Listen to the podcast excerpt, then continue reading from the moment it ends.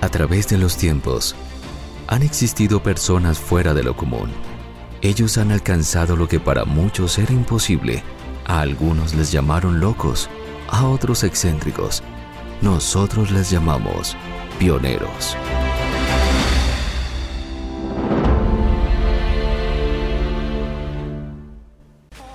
Siempre, siempre en Pioneros nos gusta traerles eh, tips, nos gusta traerles biografías, nos gusta traerles noticias de emprendimiento, muchas veces ahí eh, ayudas del gobierno, eh, les hemos hablado aquí también de incubadoras, de muchas opciones que hay para que sus emprendimientos no solamente nazcan, sino que se desarrollen, se fortalezcan, puedan dar empleo a otras personas, puedan ayudar y ser, por supuesto, aportar a la sociedad. Ese es el gran objetivo, ser de impacto para otras personas. Hoy en Pioneros les habíamos hablado hace ocho días que queríamos traerles un tema y es libros que tienen que ver con el emprendimiento, pero también tienen que ver como nuestro carácter y que por supuesto pueden aportarnos mucho en nuestra vida, tanto laboral como empresarial. Así es que hoy vamos a traerles yo creo que Steffi es uno de los más, de los más famosos, si no de pronto está dentro del top 5 de los libros más famosos.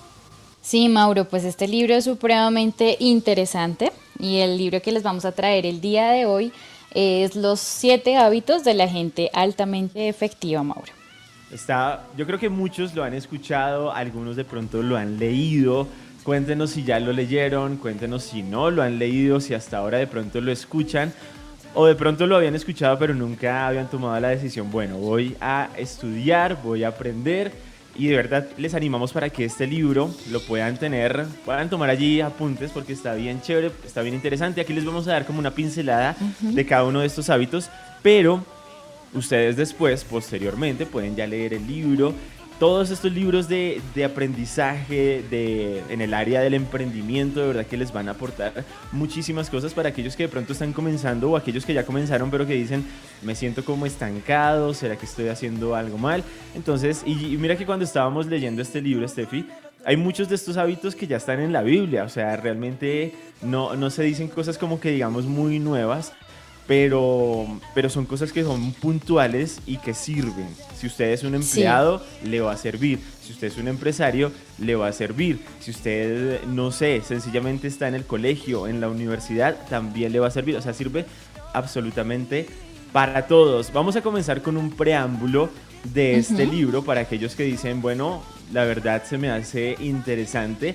Un libro escrito, el autor, Stephen Covey, y un una que como un, él tiene un trasfondo bien chévere, ¿no? No es como que se le dio por escribir un libro y no, él tiene como toda la experiencia, tiene todo el conocimiento, es una persona que tiende a dar como un legado, dijo todas esas cosas que yo aprendí durante todos esos años y que la gente me pregunta, siempre la gente me pregunta cómo es que usted hizo para ser exitoso, cómo es que usted hizo para poder llegar donde llegó, entonces él dijo voy a dejarlo plasmado en un libro y las personas pues le decían cuál es el secreto del éxito. La respuesta de él era los hábitos. Si tú tienes buenos hábitos, si tú tienes un buen carácter y buenos hábitos, el éxito está casi que garantizado, Steffi.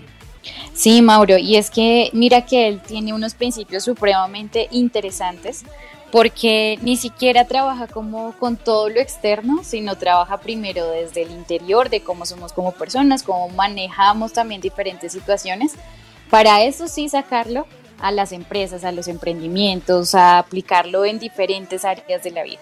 Esto me gustó también porque, porque es mucho de lo que habla la Biblia de la abundancia del corazón habla la boca, o sea, cuando trabajamos en nuestro corazón, en nuestro carácter, pues nuestra vida realmente es transformada. Él habla, por ejemplo, mucho de la importancia del autodominio, de aquello que habla también tanto proverbios, de la importancia de dominarnos a nosotros mismos, de tener victoria en la vida personal, en la vida privada, de, que si por ejemplo uno quiere ser, eh, puede, quiere ser un buen padre, pues debe comenzar con eh, cambiar cosas en el corazón que no le permiten de pronto ser un buen padre. Y ahí va con una palabrita que él usa mucho y es como los, como los paradigmas, ¿no? Como por qué yo hago o por qué soy como soy.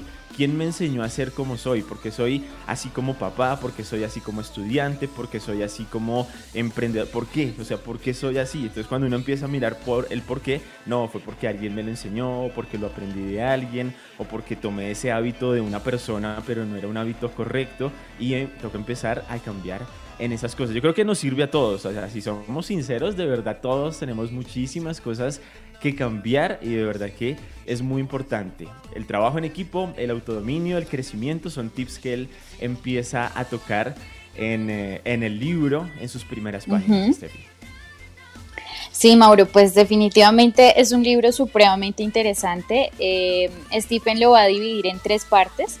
Entonces la primera parte él lo va, eh, o, sea, digamos que la, la parte uno es alcanzar la victoria privada o el autodominio, que es como tú nos comentabas. Sí. Entonces esta primera parte se divide como en tres hábitos específicamente. El primero es ser proactivo, el segundo es empieza con una finalidad en mente y el tercero es priorizar. Primero siempre va en primer lugar, dice él.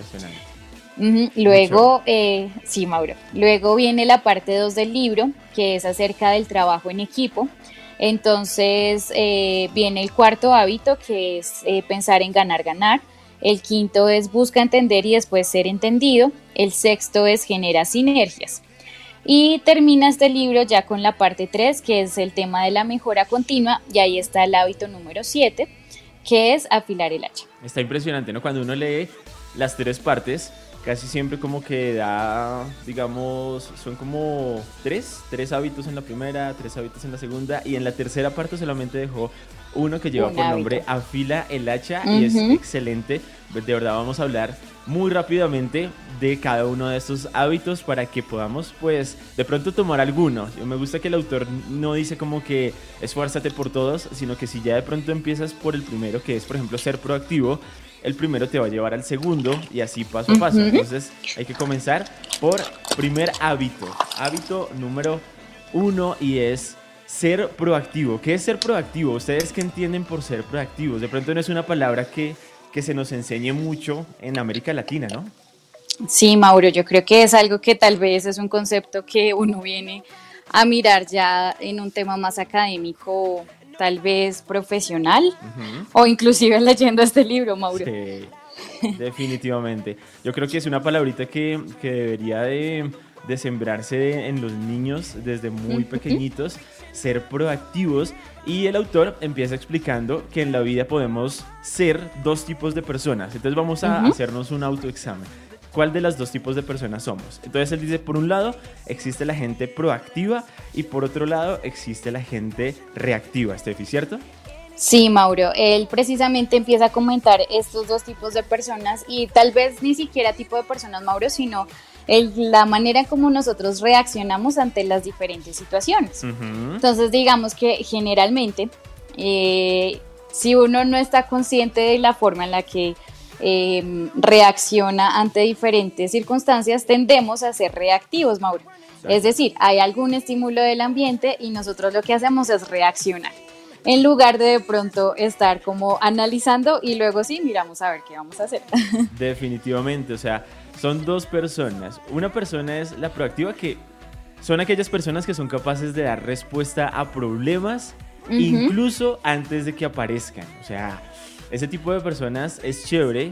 Eh, ser, no sé, en la universidad es chévere trabajar con personas proactivas, es de esas personas que uno no les toca estar ahí como empujando, oiga, ya hizo, ya hizo el punto 2 de la exposición y él le dice, no, no lo he hecho, y, pero venga, ¿cuánto lo va a hacer? Entonces casi siempre toca, como que al líder del grupo le toca comenzar a hacer todo, no, yo hago esto, yo hago esto y, distribuye trabajo y, y yo creo que nos pasa a todos. Por ejemplo, por ejemplo la pandemia, y ahí nos vamos a dar cuenta de tipos de, personas somos, la pandemia llegó y afectó las finanzas de una gran cantidad de personas.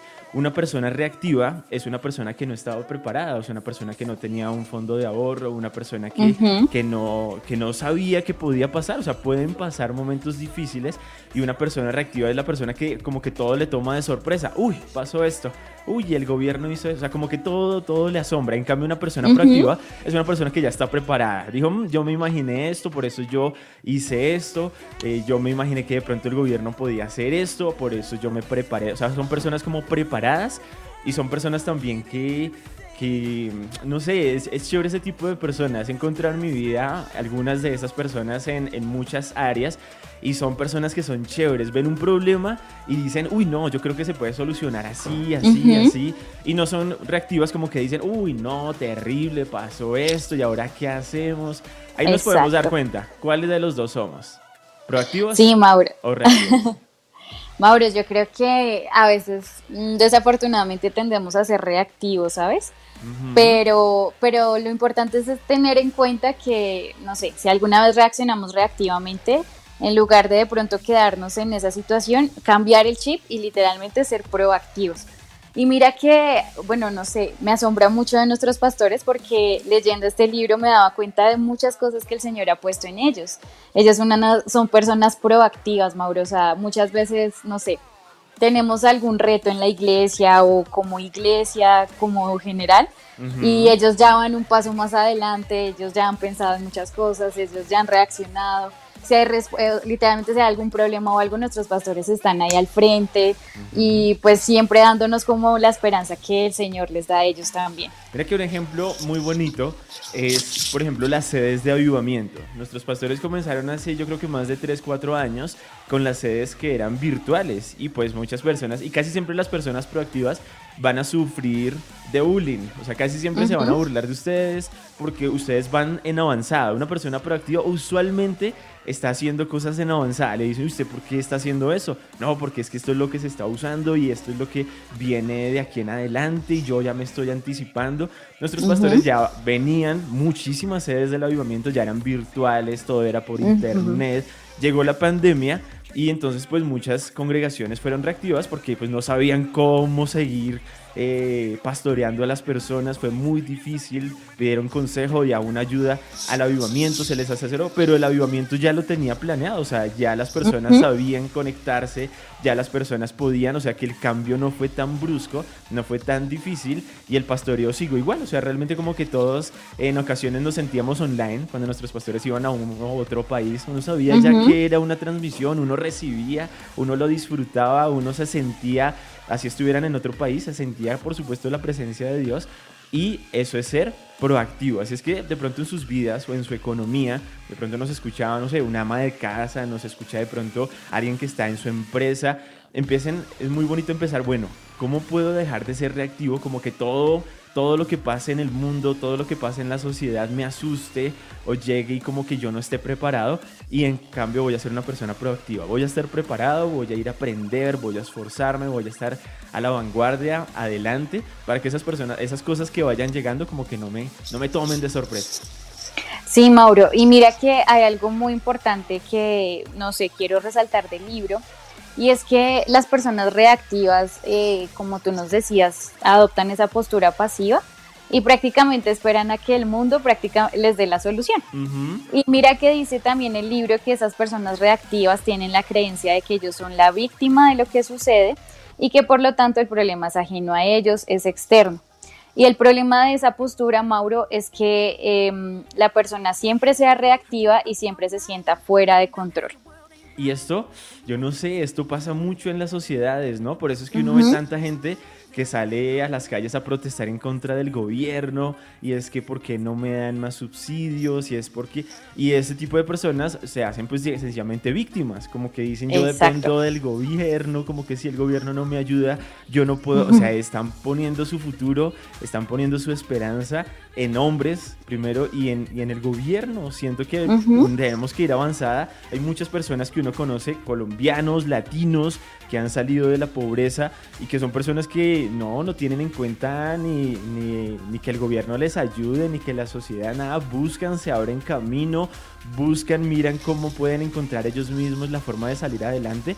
Y esta es la historia, por ejemplo, de nuestros papás, de nuestros abuelitos, son personas que, que no dependían del gobierno, sino que eran gente, como decimos aquí en Colombia, echadas para adelante, que, que decían, yo tengo que sacar la cara por mi familia, yo quiero eh, cambiar la historia de mi familia, y lo hicieron, lo hicieron, así es que es muy bonito cuando empezamos a ver ese tipo de personas, o grandes deportistas, o grandes empresarios que sacaron adelante su empresa a pesar de, aún, del mismo gobierno. O sea, es muy bonito dejar de ser víctimas estar esperando que el gobierno o toda la gente o la sociedad nos dé todo y en cambio decir, no, yo antes voy a sacar la cara y antes voy a ayudar a mi sociedad.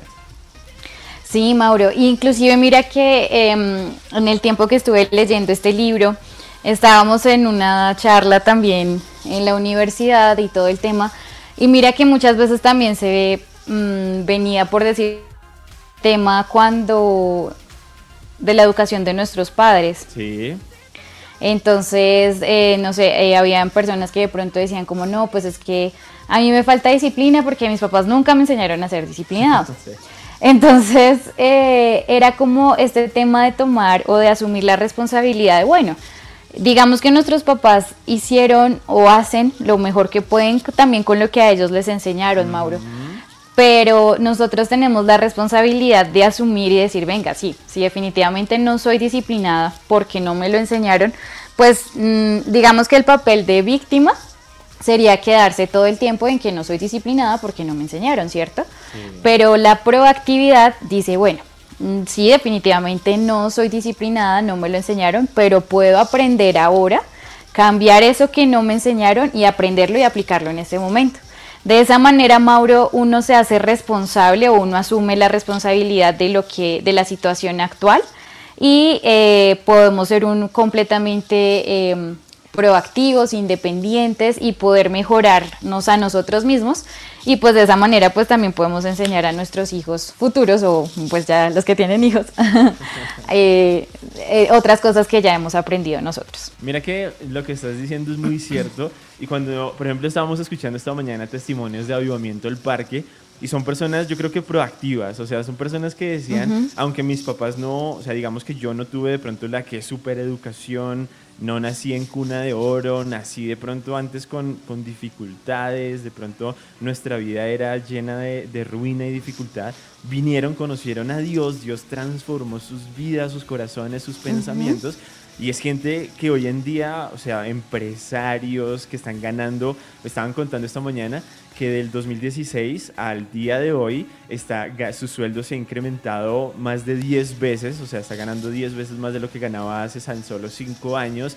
Ya hoy en día muchas personas, empresarias, viajes, una muchacha estaba contando eso, como ella, su sueño era viajar por toda Europa y trabajar y aprender y ella sencillamente dijo, voy a hacerlo. O sea, no, son personas que, que no sacan excusas, o sea, si somos de los que sacamos excusas para no avanzar, somos reactivos. Pero si somos de los que a pesar de las circunstancias avanzamos, somos proactivos. Así es que pensemos qué excusas estamos sacando. Ah, es que yo no tengo el conocimiento, es que yo no fui a la universidad, es que a mí no me han dado oportunidades. O sea, si empezamos a sacar excusas, ya sabemos que no estamos siendo proactivos, Estefi.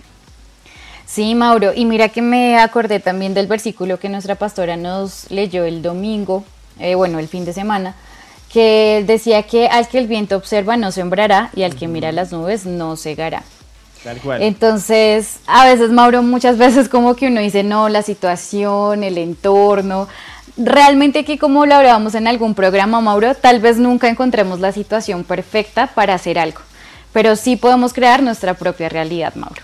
Definitivamente. Bueno, este punto está de verdad muy chévere. Ahí de verdad hay muchos pasajes de la Biblia. Hay un proverbio que me gusta mucho y dice que el perezoso dice que el león está en la calle y por eso no sale. O sea, es bien bonito porque como que saca la excusa de que, uy, no, hay, hay cosas terribles y por eso como que no, no avanza y no progresa. De verdad que es tiempo de ser proactivos. Bueno, yo creo que en este punto ya nos quedó bien claro. Esperamos que podamos todos aplicarlo. Yo creo que todos, todos, a veces somos un poquito reactivos, a veces somos un poquito como que sacamos excusas, así es que vamos a dejar esas excusas de lado. Segundo hábito, hábito número dos. Bueno, Mauro, este hábito se, se llama empieza con una finalidad en mente. Wow, este está bien chévere. También no se nos enseña, ¿no? Yo creo que bonito que a uno le enseñaran eso desde niño, como, como tener propósitos, tener finalidades, tener metas.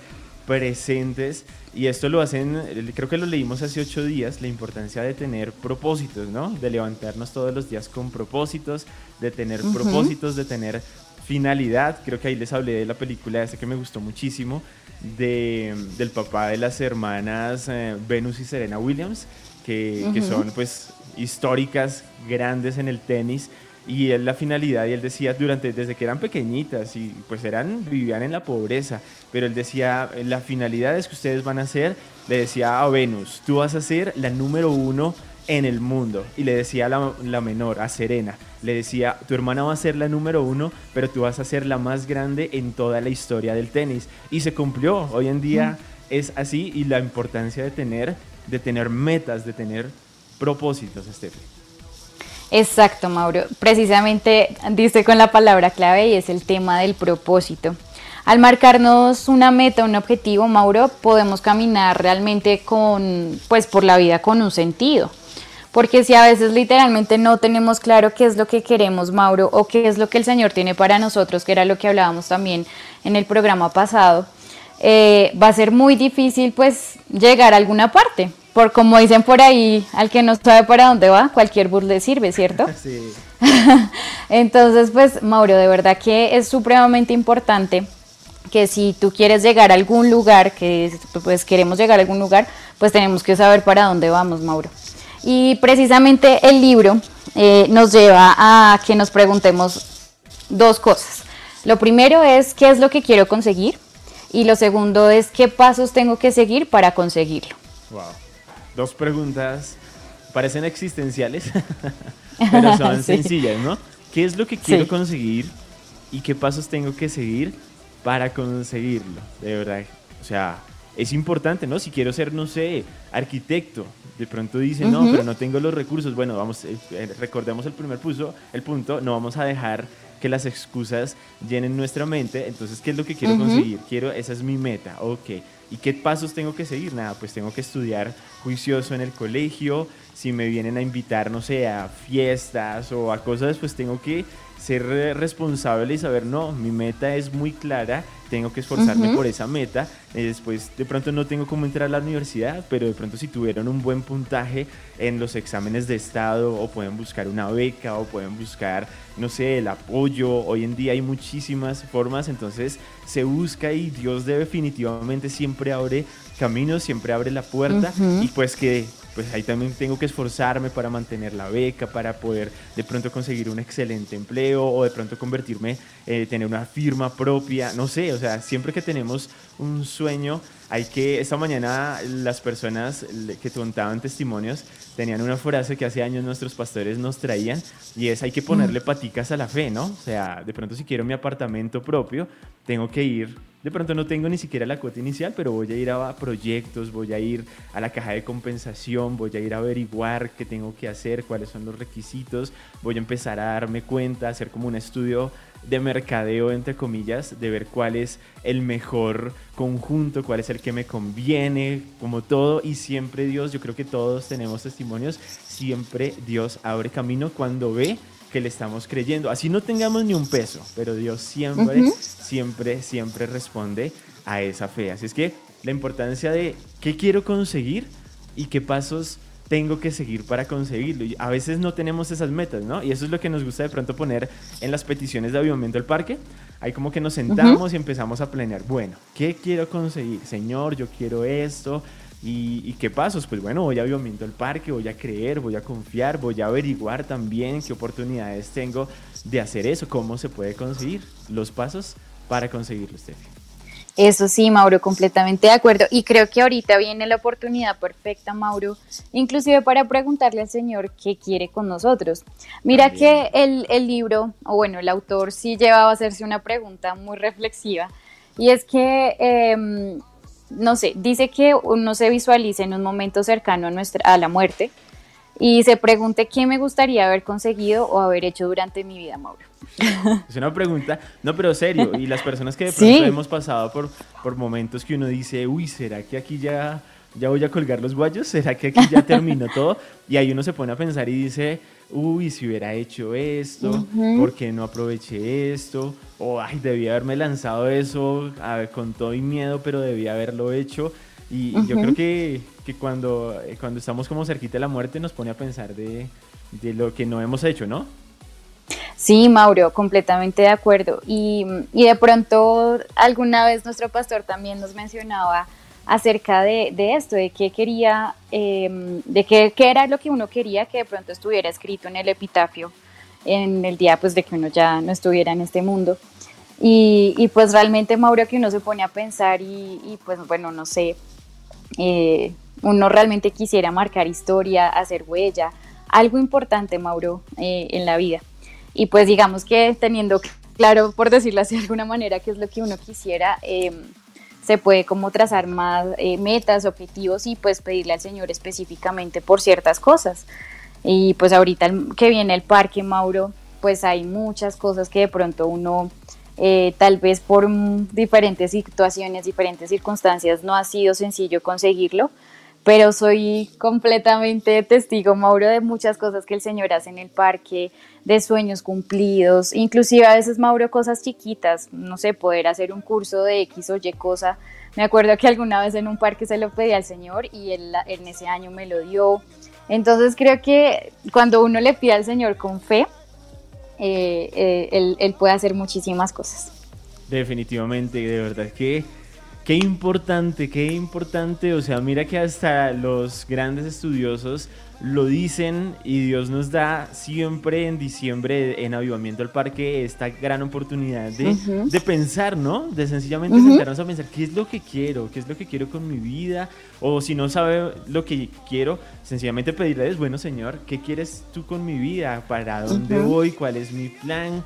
Porque todavía me tienes aquí en la tierra y si estamos respirando es porque Dios tiene todavía un plan con cada uno de nosotros. Y vamos a Avivamiento del Parque y presentamos los sueños. Y Dios y aún Dios es tan lindo que nos muestra los pasos a seguir. Nos dice bueno ya me presentaste ahora haz esto o sencillamente confía o ve y toca esta puerta ve y haz esto o sea Dios es definitivamente precioso. Entonces hábito número dos empieza con una finalidad en mente. Si no tenemos todos los días un propósito, es complicado, estamos como viviendo por vivir y, es complicado de pronto no tener como un plan para dónde voy.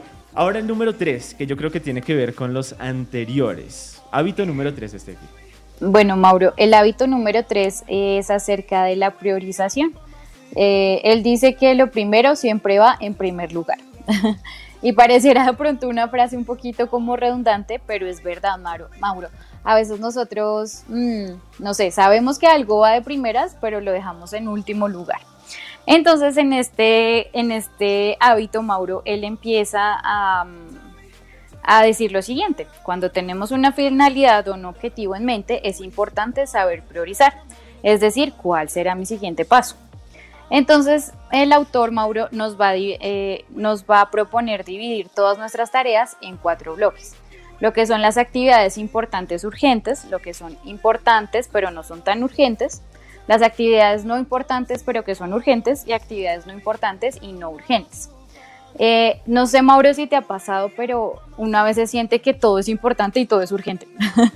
Eh, últimamente en este tiempo también es, no sé, todo es importante y todo es urgente, todo es para allá. No sé si lo has sentido. Sí, yo creo que a todos nos pasa que, que siempre como que uno tenía, a veces uno se pone metas y uno dice, y llegó esta cosa y, y me, me distrajo, o de pronto apareció una, una tarea o un labor que tocaba hacer y no estaba como planeada, y no se terminó la listica de prioridades que yo tenía o no sé, pasa algo y, se distrae, o el celular te distrae, llega una notificación y te pierdes de lo que estabas haciendo, o llegó una llamada que tú no estabas esperando y esa llamada también como que te desconcentró. Uy, es tan fácil hoy en día como perder el, foco, la, la visión.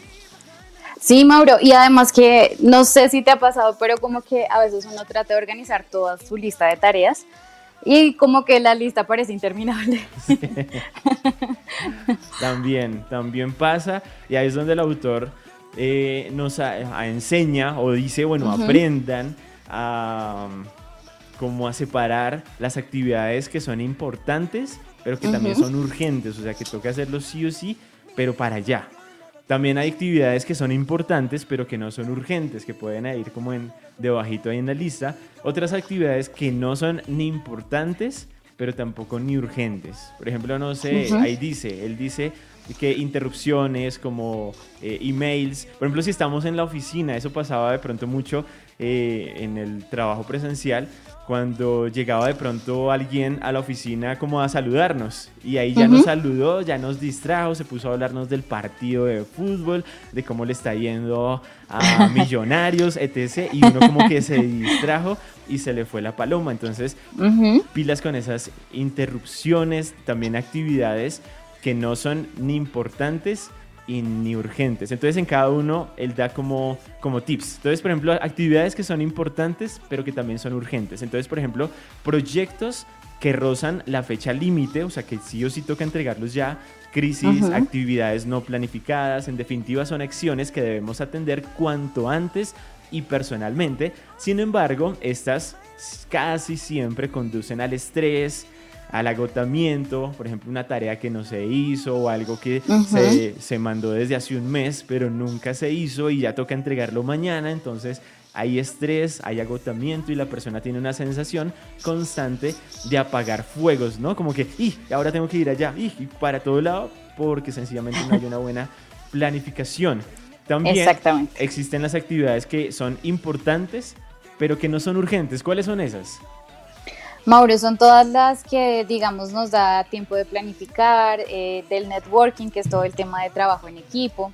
Eh, otras actividades que son importantes pero que no son urgentes sería como el tema del ejercicio, el estudio, inclusive temas de, de, crecimiento personal, que era pues lo que hablábamos la vez pasada, que no es como, no sé, muchas veces ahorita está como el término de crecimiento eh, personal con todo el tema de no sé, de yoga o meditación, pero realmente no es eso, sino el tema del crecimiento es, pues, uno, Mauro, para nosotros es supremamente importante estar con el Señor. Yo creo que nuestro tiempo con Dios nos ayuda realmente a crecer.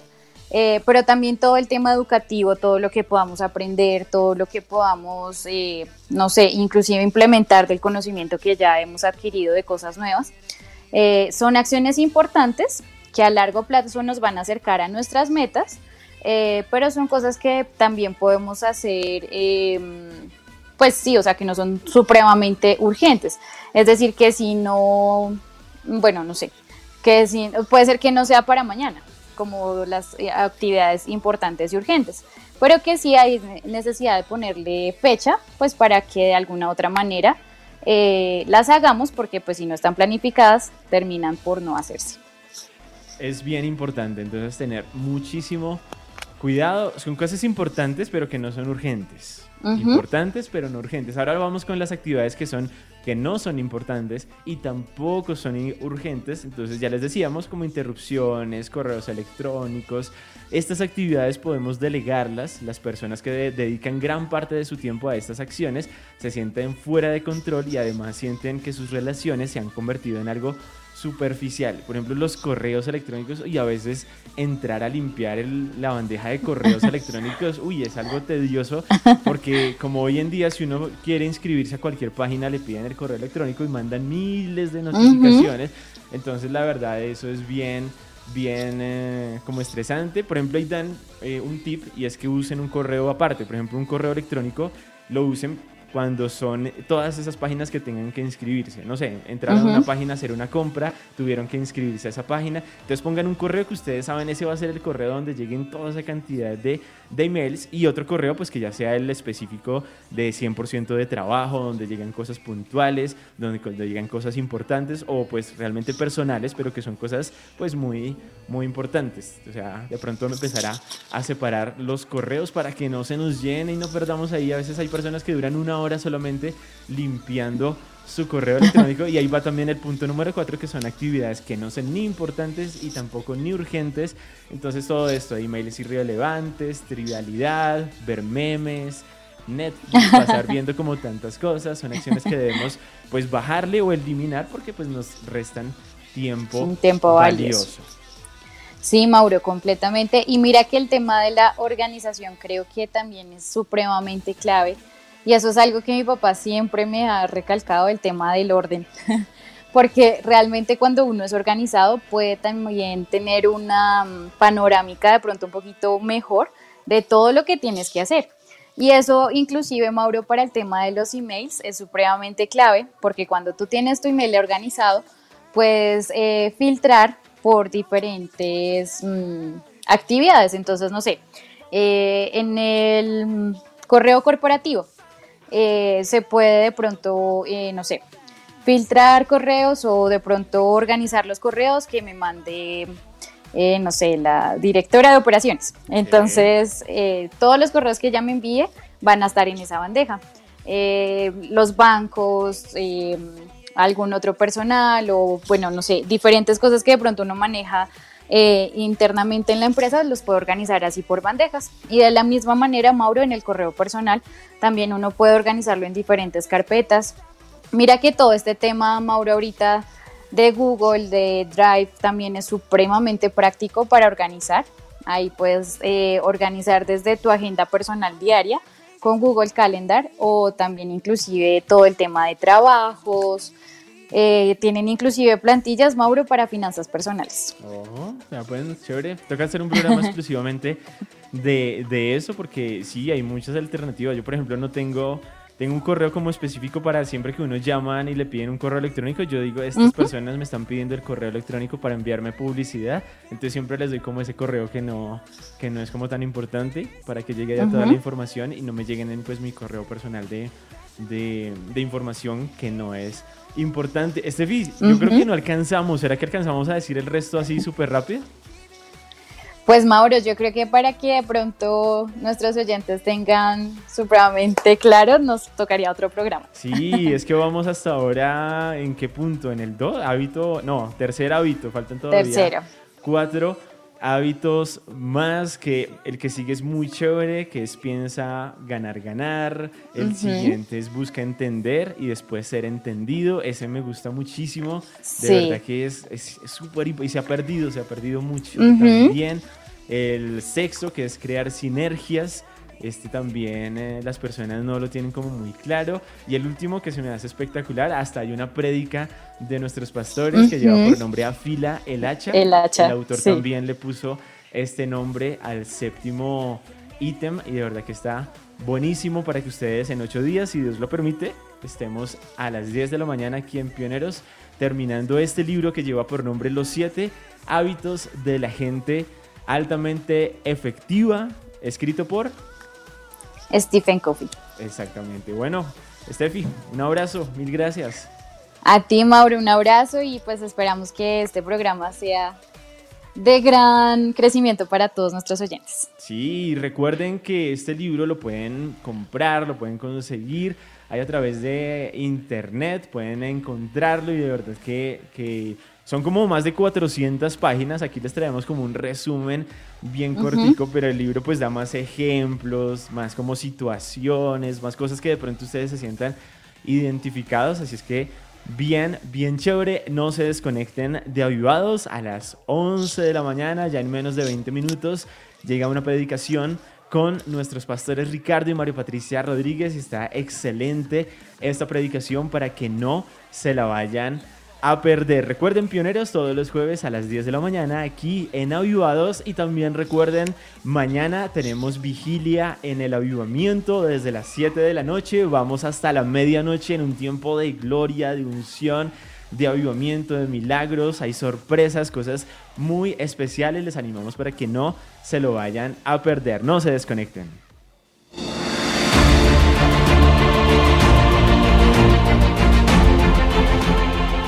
A través de los tiempos, han existido personas fuera de lo común. Ellos han alcanzado lo que para muchos era imposible.